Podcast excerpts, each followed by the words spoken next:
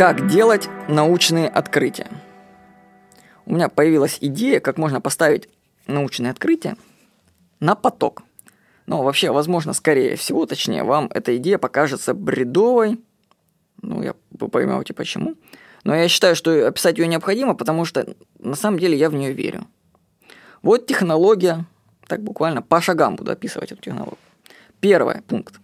Нам нужен ученый-профессионал в своей области. Математика, физика, биология. То есть ученый должен находиться на переднем крае науки и решать новые задачи. То есть перед ним должна стоять такая сложная проблема, над которой он думает, но пока решить не может. И она очень крутая, передовая. Этот ученый очень-очень крутой. Пункт второй.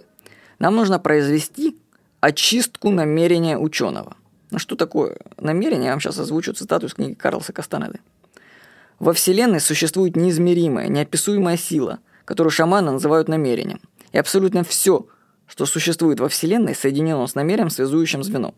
Воины пытаются понять и использовать связующее звено. Особенно они заботятся об очищении его от парализующего влияния каждодневных забот обычной жизни. Шаманизм на этом уровне может быть определен как процесс очистки нашего связующего звена с намерением. Карлс Кастанеда «Сила безмолвия».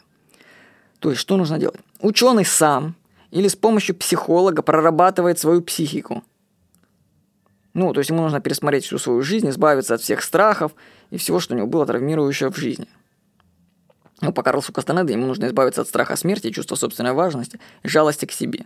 Вообще на эту работу могут уйти годы, потому что нужно тотально перепросмотреть свою жизнь. Вот.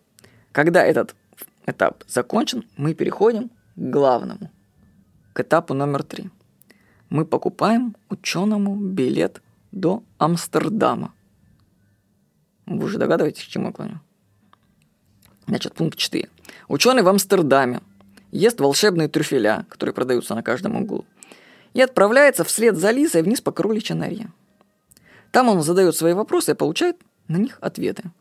Я бы сравнил ученого с зондом, запускаемым на ту сторону реальности – Скажу, что на той стороне реальности есть ответы на все вопросы. Почитайте Тимоти Лири. Вот. Только главное, чтобы приемник-передатчик, который мы туда отправляем, мог правильно формулировать вопросы и владел языком описания для получения ответов. Поэтому мы запускаем в ту реальность уже подготовленного, очищенного ученого. Вот этап очистки намерения очень он важный и ключевой, потому что, понимаете, наесться грибов вообще много ума не надо – но дело в том, что непроработанный человек просто не выйдет на связь в канал передачи, назовем это высшим разумом, не подключится к нему. То есть для него это будет, если он просто не проработал свои эмоции, это будет хихи, ха-ха, и картинки какие-нибудь он посмотрит, и на этом все закончится. Вот. А даже если, а с другой стороны, если человек эмоционально проработан, но без научного багажа, он не сможет точно сформулировать вопрос и понять ответ на него.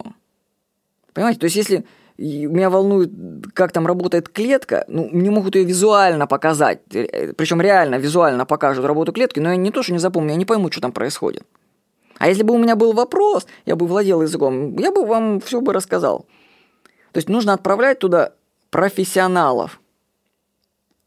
Ну, с очищенным намерением, конечно.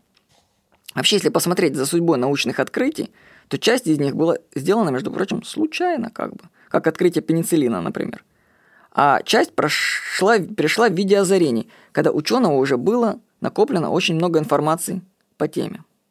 Мы можем уйти от воли случая открытий и поставить их на поток, применяя предложенную последовательность действий. Ну, не знаю. Вообще, я вам скажу, я вот так думаю, что, собственно, люди давно этим занимаются уже. Просто кто же вам скажет, понимаете, что они применяют какие-то такие измененные состояния? Никто не скажет вам об этом. Вот. Вы бы видели, как же люди живут в Голландии. Это они опережают нашу Россию лет на 150. Между прочим, у них там на каждом углу продаются эти галлюциногенные грибы, и, собственно, голландцы их не едят, ни, и ничего. А может, и едят, и никому не говорят. Но уровень цивилизации они строят, ого-го-го-го, я вам скажу. Так что, может быть, эта уже технология применяется, просто никто о ней не говорит. Но повторю, что тут главное, главное, это человек должен быть профессионалом и умным, он должен иметь вопросы, вопросы, которые, можно их даже записать, которые он хочет получить ответы. То есть он должен владеть языком, и он должен быть эмоционально очищен. И тогда ему сольют информацию. Вот я верю в это. Ну, может быть, вы когда-нибудь станете ученым и попробуете это. С вами был Владимир Никонов.